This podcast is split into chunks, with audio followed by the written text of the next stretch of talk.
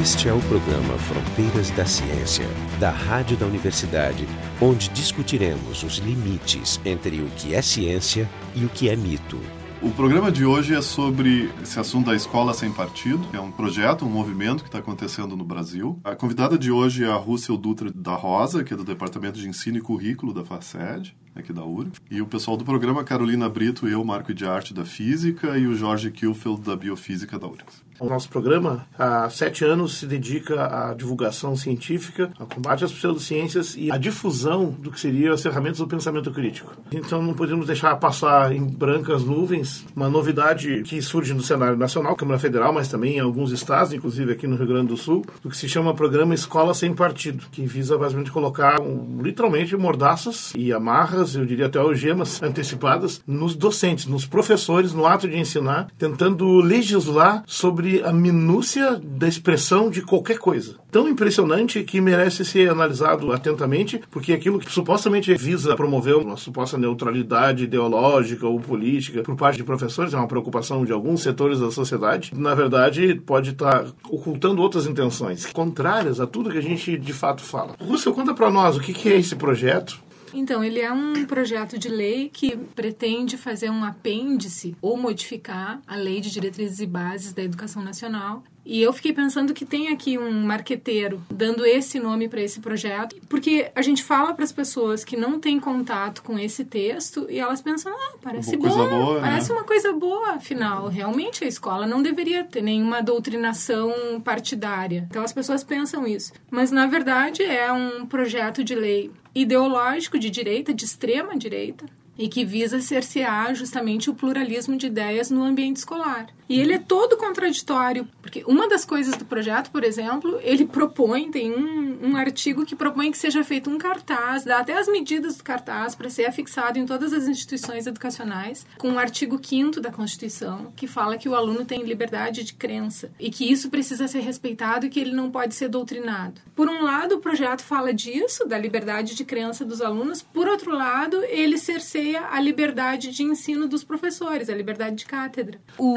texto texto do projeto é todo focado na ação do professor, vendo o professor como um inimigo, um, inimigo, um sujeito né? perigoso. E também ele dá um peso gigante aos pais, como se os pais tivessem o conhecimento absoluto de tudo. Então, ele também cerceia os projetos pedagógicos das instituições públicas na medida em que o professor só pode ensinar o que os pais autorizarem e que não entre em conflito com as crenças uhum. e os valores dos pais. É, nós já vimos esse filme antes com os projetos que propõem ensinar o desenho inteligente ou o criacionismo, que já estão, inclusive, aprovados em alguns estados, estão vindo aí nacionalmente. Os grupos religiosos estão preocupados com isso, são os que supõem ter esse controle no nível de família, né? Porque é. se a gente olhar bem a realidade do país, as famílias não estão controlando nada. A gente lendo só esse projeto, fica uma ideia de cerceamento da liberdade de cátedra do professor, mas se tu vai vendo, eles têm outros projetos também. Mas nesse projeto tem uma passagem que fala explicitamente, eles se referem à questão moral sexual, na hora da justificativa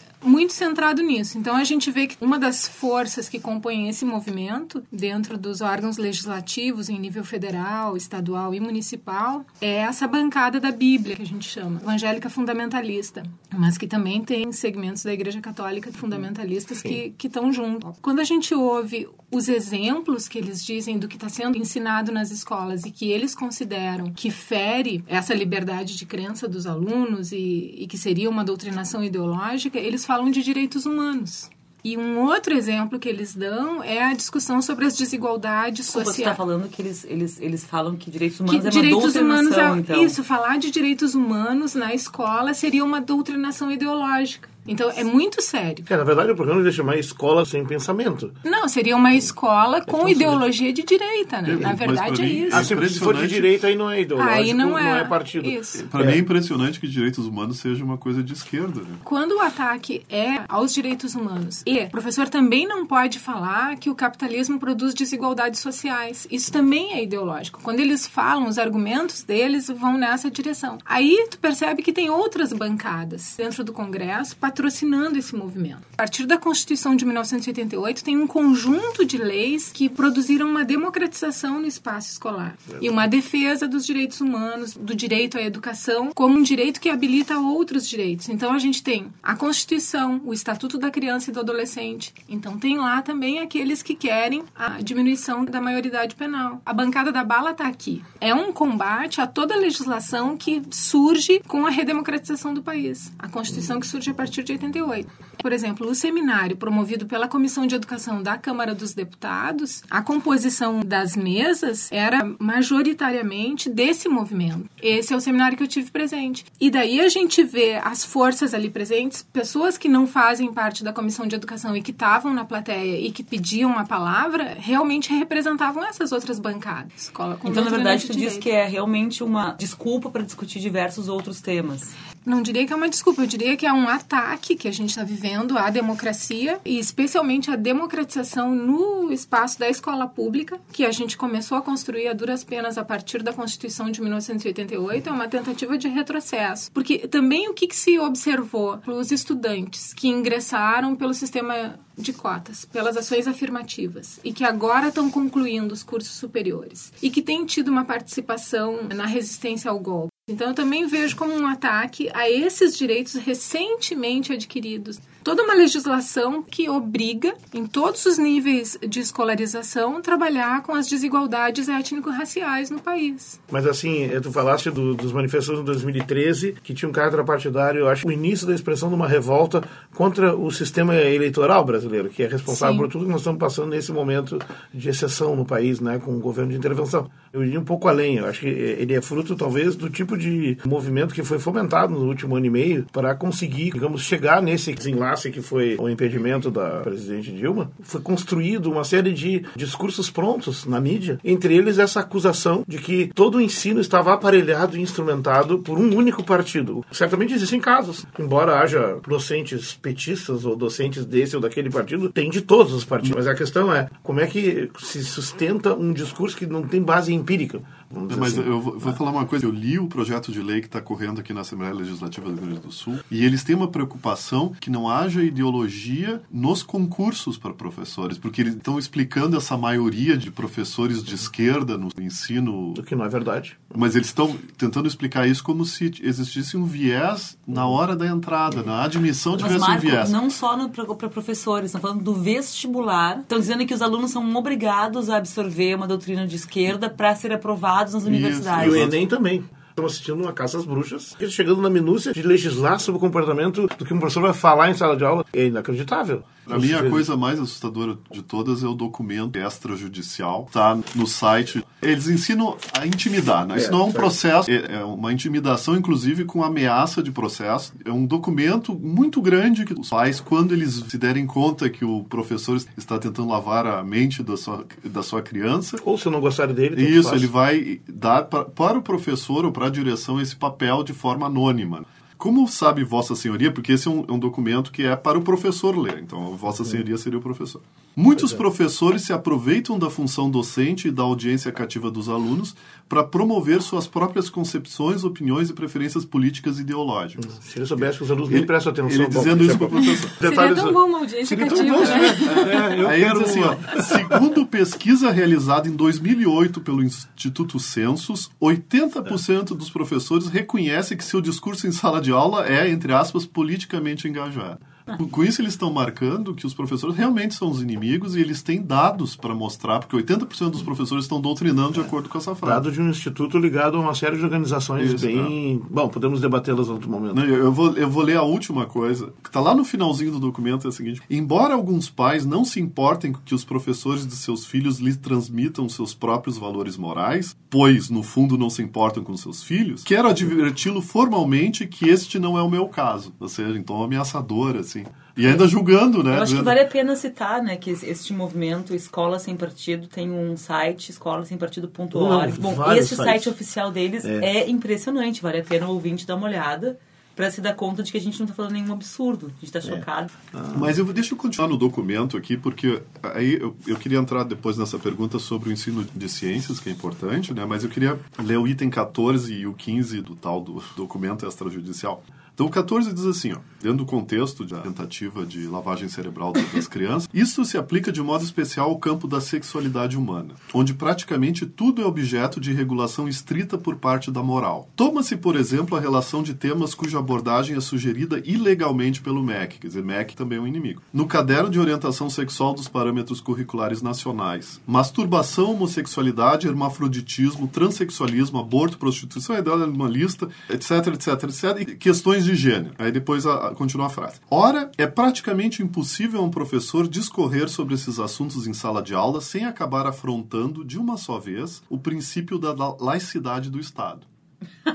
Fantástico. É, é, eu podia fazer não, uma notificação extrajudicial sobre esse comentário. É, tá, exatamente. Aí ele continua a liberdade de consciência e de crença dos alunos e o direito de seus pais a que eles recebam a educação religiosa e moral que esteja de acordo com as próprias convicções. Isso, para eles, é a laicidade. A laicidade do Estado não é a liberdade de crença, mas é a impossibilidade de falar alguma coisa que vá contra a crença de alguém. É uma reinterpretação Agora, o, o, artigo 15 ele diz assim: esse para mim é o mais assustador. Ele diz assim: neste domínio, ademais, ele está falando do caso e o ensino da sexualidade. Ele diz assim: nesse domínio, ademais, a linha que separa a ciência da moral, além de não ser muito nítida, pode variar de indivíduo para indivíduo, conforme o estágio de amadurecimento, a sensibilidade e a formação de cada um. Portanto, até mesmo para fazer uma abordagem estritamente científica, o professor deverá atuar com o máximo de cuidado, sob pena de desrespeitar os direitos dos estudantes e dos seus pais está botando no contexto da sexualidade, mas ele está dizendo que para ensinar qualquer coisa científica, tu também tem que levar em conta se está ofendendo ou não os pais dos alunos que estão na sua frente. Veio direto da questão do ensino. Agora bateu na nossa porta. Então nos é. conta aí, o que é a repercussão desses projetos para o ensino de ciência. Ficando primeiro nesse tema da sexualidade e relações de gênero, a gente tem desde os parâmetros curriculares nacionais, que não são obra da administração Lula-Dilma, né, anterior, é do Fernando Henrique Cardoso. Desenvolveu a partir da LDB. A partir da LDB. Então, os parâmetros curriculares lá em 97 já falam de um tema transversal, que é a educação sexual. É uma educação para os direitos e que reconhece o direito ao prazer, reconhece a diversidade de orientação sexual. E daí, dentro disso, a gente vai trabalhar com diferentes composições familiares, com papéis de homens e mulheres, vai falar de diversidade, de orientação sexual, vai falar de tudo isso. E vai falar, e aqui feriria talvez algumas crenças familiares, vai se falar de métodos anticoncepcionais e, bom, em algumas igrejas, sexo é só para reprodução. Só que falar de métodos anticoncepcionais também é falar de prevenção de doenças sexualmente transmissíveis. Então também não se poderia falar disso, que é uma educação para a saúde para a saúde reprodutiva, para a saúde mas, sexual e mas reprodutiva. É uma absurda. Não pode falar de uma coisa que existe na realidade, na pois é. natureza, é. no mundo. É, mas aí vives. tem uma generalização. Talvez ali naquela turma tenha alunos são dessas famílias que têm essa posição, mas tem os outros. O ensino é em massa, ele não tem turmas separadas por religião. Que isso fere a laicidade, né? Exatamente. Esse, esse é o maluco fere. da história que a gente, o Marco estava lendo agora há pouco da laicidade de maneira completamente equivocada. Mas isso que tu está dizendo é o que fere, porque na verdade se o Estado é laico, nós não deveríamos deixar de ensinar A, B ou C porque fere uma religião D, E ou F. Não, e principalmente porque eles não entendem o conceito de não respeitar a religião de alguém. Não respeitar a religião de alguém é não permitir que a pessoa haja de acordo com a religião dela. Então, isso é não respeitar a religião. Eu falar sobre contraceptivos, eu não estou impedindo a pessoa de exercer o direito dela religioso. Eu só estou falando uma coisa que existe no mundo que ela vive. Ela vai mais além. Tem um experimento nos anos 30 onde se copiou essa mentalidade fascista que estava vigorando na Europa e se implantou numa escola lá um ensino um estímulo à meninada para denunciar o professor ou os pais em casa, qualquer coisa que visse assim suspeito de pensamento progressista ou de esquerda, não sei o que, uma coisa bem persecutória.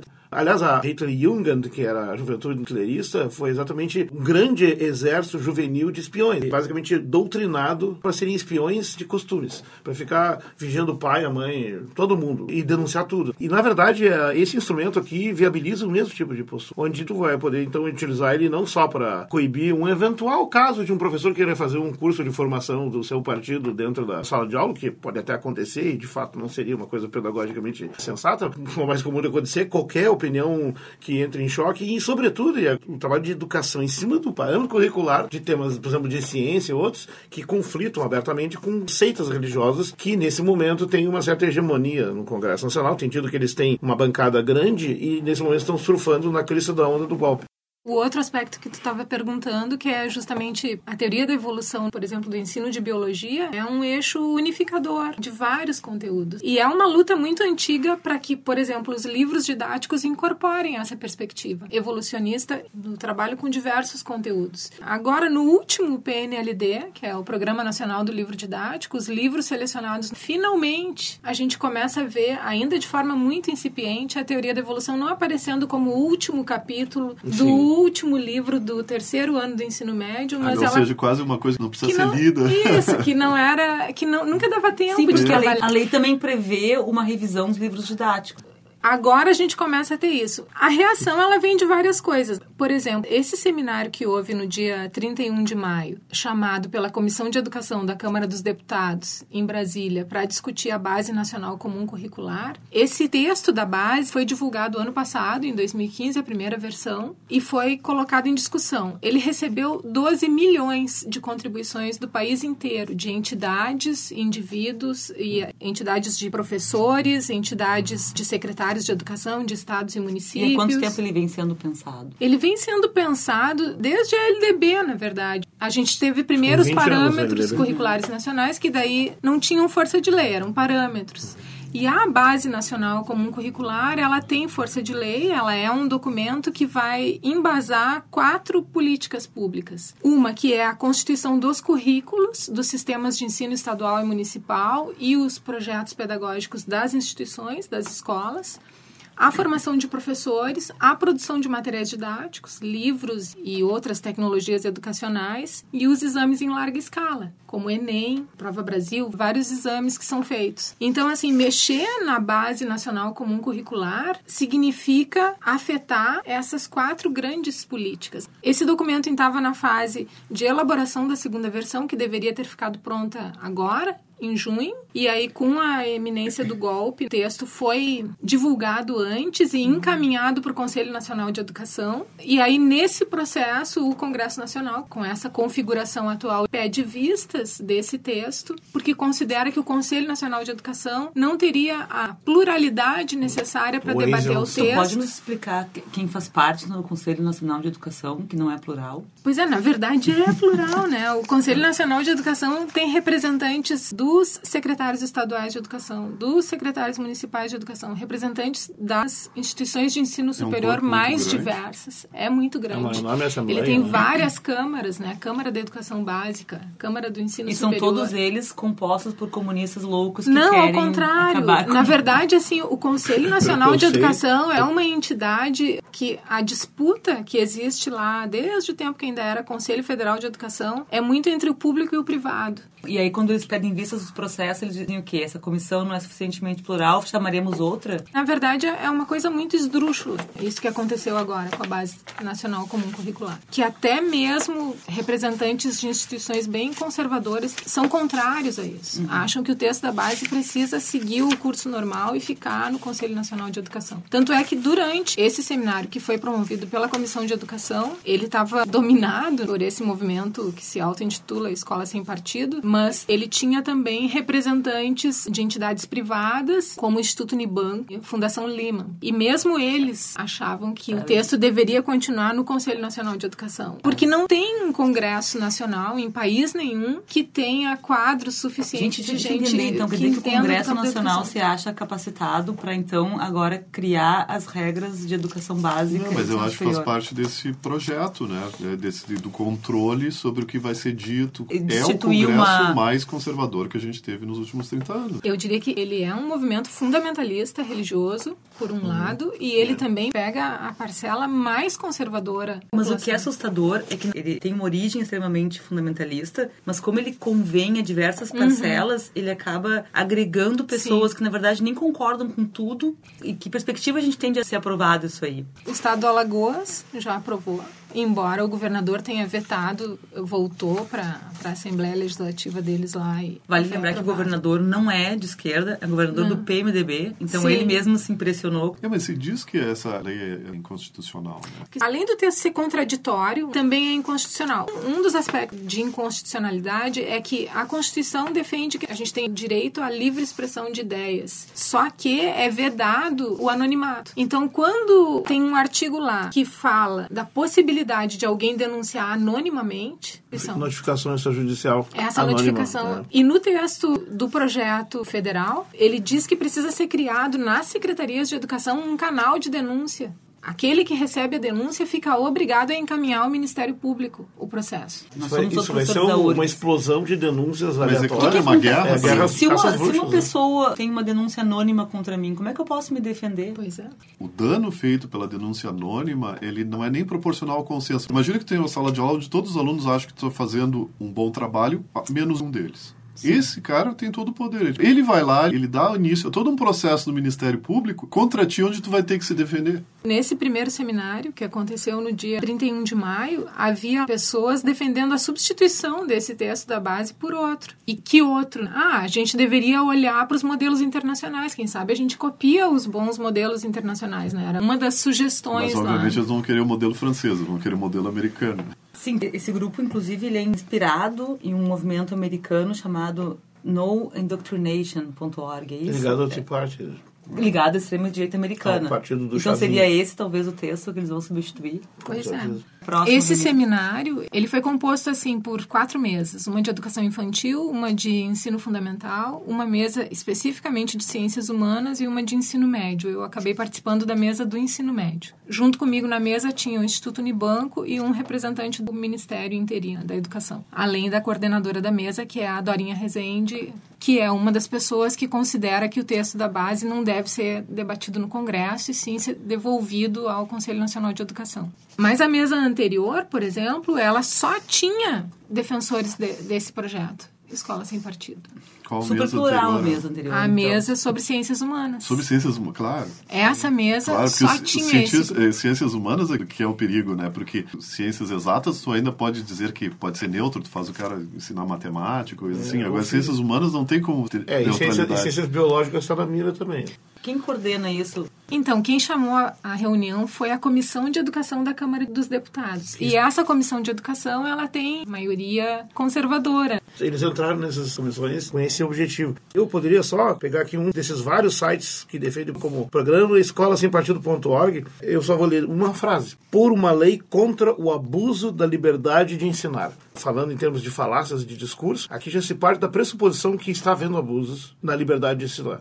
Falta demonstrar isso. Essa demonstração, na verdade, existe no nível da propaganda, mas no nível dos fatos, existe um estudo que mostra havendo esse abuso massivamente. Milhões de professores de escolas secundárias estão abusando. E abusando como? E aí segue. Veja, essa frase aqui é incrível, porque ela começa de um jeito e termina do outro. A doutrinação ideológica em sala de aula, ou seja, tu coloca um fato aparentemente dado, indiscutível, baseado não sei em quê. A doutrinação ideológica em sala de aula viola a liberdade de consciência e crença dos alunos. Dá para concordar com essa frase, mas parte da argumentação deles é que as crianças estão em formação moral, elas não têm ainda uma consciência, uma crença bem definida, então vai violar o quê? Ficam perguntas assim no ar, sem falar na pergunta básica: a doutrinação ideológica ou há o ensino de coisas que nós não somos a favor? Que é a margem que está sendo criada aqui. Continua a frase: o princípio da neutralidade política e ideológica do Estado. Está enunciando algo que parece ser uma das cláusulas pétreas da Constituição. Eu nunca ouvi falar esse princípio da neutralidade. Ele existe? Princípio da neutralidade política e ideológica do Estado. Como assim? É quase uma piada pronta, mas enfim, vamos lá. Vamos supor que existe um princípio da neutralidade política e ideológica. Quando, por exemplo, tu é eleito, tu assume a gerência do Estado e aí tudo passa a ser neutro, beleza? E o direito dos pais sobre a educação moral dos filhos. E aí isso parece ser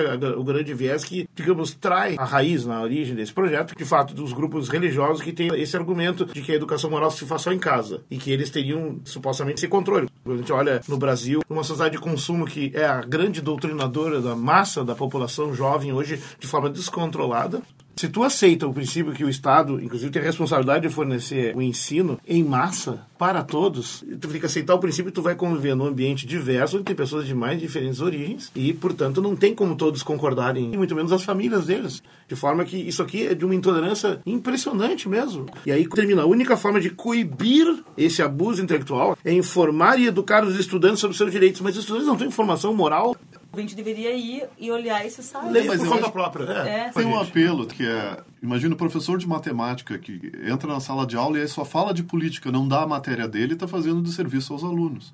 Mas eu acho que existem mecanismos já no funcionamento normal das escolas, onde se um professor falar de um outro assunto que não é a sua matéria, se ele não dá aula, vai ter essas sanções, ele vai ser chamado a atenção. Então não é essa a questão, não é a qualidade. A gente não está discutindo aqui a liberdade do professor de falar o que ele bem entende em sala de aula, não é isso que está sendo discutido. Que a gente está discutindo é essa questão que é inversa, onde se propõe que o aluno seja algum tipo de, de sensor do que o professor disser em aula, não importa se o professor está dando a sua, a sua aula ou não. Por exemplo, eu, dou aula de termodinâmica. Quando eu falo de termodinâmica, eu de vez em quando toco em evolução, porque se usa um argumento criacionista é dizer que a evolução não satisfaz a segunda lei da termodinâmica. É. Eu falo isso, ensino muito bem a segunda lei, mas de acordo com esse texto que eu li aí, um Você aluno poderia me censurar, dizendo: poderia. você não pode falar em teoria de evolução em aula, não pode falar em criacionismo, porque não tem nada a ver com física. Mas tem a ver com física na comissão de educação, aquele dia, com tudo, a, a, composição toda do seminário ser muito desfavorável, ainda assim não ficou resolvido que a Câmara dos Deputados vai assumir essa discussão. Tem um debate ali dentro, até porque mesmo o Ministério da Educação interino, não o ministro, mas a pessoa que foi lá representando o Ministério, uh, não era favorável a essa discussão no, no Congresso. Ou seja, estão tentando, mas não é uma coisa fácil ainda. Não, então assim, o que a Dorinha Rezende disse é que vai ter mais alguns seminários, porque durante o seminário a voz dissonante estava na plateia. Tinha lá sindicato dos professores do Distrito Federal, vários estudantes secundaristas, vários estudantes da universidade que estavam contra o projeto e se manifestando. Com... Sem, sem, sem tu sabe se a SBPC, a Academia Brasileira de então, Ciências se manifestaram? Uma das coisas que chamou mais a atenção é que nesse seminário não chamaram nenhuma entidade científica. A AMPED, por exemplo. Pois é. A AMPED escreveu uma carta que eu acabei lendo lá, que que é uh, estranhando. A AMPED é a Associação Nacional de Pós-Graduação e Pesquisa em Educação. Não teve assento nesse seminário e se manifestou. Daí eu li a carta da AMPED lá, estranhando. Bom, não tinha ninguém do comitê que redigiu o texto. Ninguém da AMPED, ninguém da SBPC, as entidades científicas, nenhuma. Porque saiu Então, quando saiu. chamada. Porque as pessoas eram indicadas pelos deputados. E eu suponho que algumas pessoas eram vetadas, por exemplo, os representantes dessas entidades. Então, a deputada Maria do Rosário pediu para a direção da Faculdade de Educação, porque ela é ex-aluna da URGS aqui da, do curso de Pedagogia, atualmente aluna do doutorado lá na Ciência Política. Ela ligou para cá e pediu a indicação de alguém da área das ciências da natureza que conhecesse o texto da base, porque como montaram a mesa das ciências humanas, ela entendeu que haveria uma mesa das ciências da natureza,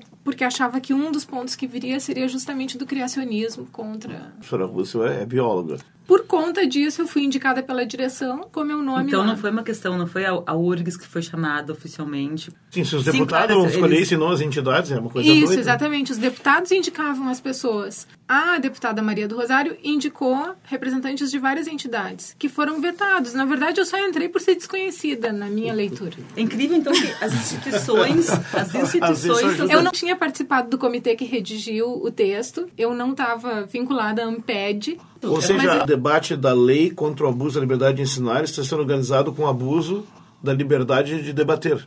Como isso tudo foi denunciado, esse debate vai continuar na Comissão de Educação na forma de seminários, mas ainda não está resolvido que o Congresso vai mexer no texto. A tua pergunta é difícil de responder porque a gente está em processo. Uma das frentes de ataque é esses diversos projetos que no nível federal, no nível estadual, no nível municipal, eles vão tentar passar com textos muito parecidos com esse que a gente leu aqui, até criar uma massa crítica. Imagina se tem isso acontecer em vários lugares, vai ter um efeito coletivo de manada, de repente tudo isso é aprovado. E aí muda tudo. Qualquer é, coisa discutida antes não não faz mais sentido. Não. Eles já atuaram, por exemplo, no Plano Nacional de Educação e nos planos estaduais e municipais de educação. Ao ponto de alguém pegou um Ctrl F assim no texto e procurou gênero e cortou todos os artigos, todos os objetivos, as metas em que aparecia a palavra gênero foi cortado, inclusive gêneros literários. Porque também é, tudo, então não tem a palavra gênero. Alguém tem que mencionar que está acontecendo isso aqui no Rio Grande do Sul, o PL 190, que, que as é. pessoas que assistem o programa que fiquem de olho se puder protestar. Os estudantes nas escolas ocupadas, e uma das pautas deles é justamente contra esse projeto de lei estadual. Mas como todo bom projeto, ah, assim, digamos, obscurantista, ele cresce nas sombras, ou seja, sem luz e o debate, pelo visto, está todo cerceado, todo coordenado, comandado. O que se chama programa Escola Sem Partido, na verdade, eu vejo claramente como uma cortina de fumaça para um programa fundamentalista por uma escola doutrinária, sob controle de certos pontos de vista muito limitados, que inclusive não espelham a maioria. Da, eles estão propondo, nem sequer religiosa, eles estão propondo que certas coisas não é. podem ser faladas. O que, é. é. exatamente, o que no fundo, no fundo, reforça, a gente diz com toda a convicção, é por isso que existe o princípio da laicidade no Estado. Exatamente para que não aconteça esse tipo de coisa. E, sobretudo, não as escuras, como está sendo, né? Isso para mim é muito preocupante. É como se tu jogasse fora todo qualquer tipo de regra. E nós, que naquele aniversário formamos professores, vamos formar o quê, então? Hoje a gente discutiu o programa Escola Sem Partido. A gente teve aqui a Lúcio Dutra da Rosa, professor do Departamento de Ensino e Currículo da Faculdade de Educação da URGS pessoal do programa, Carolina Brito, eu, Marco de Arte, da Física da URGS, e o Jorge Kielfeld, da Biofísica da URGS. O programa Fronteiras da Ciência é um projeto do Instituto de Física da URGS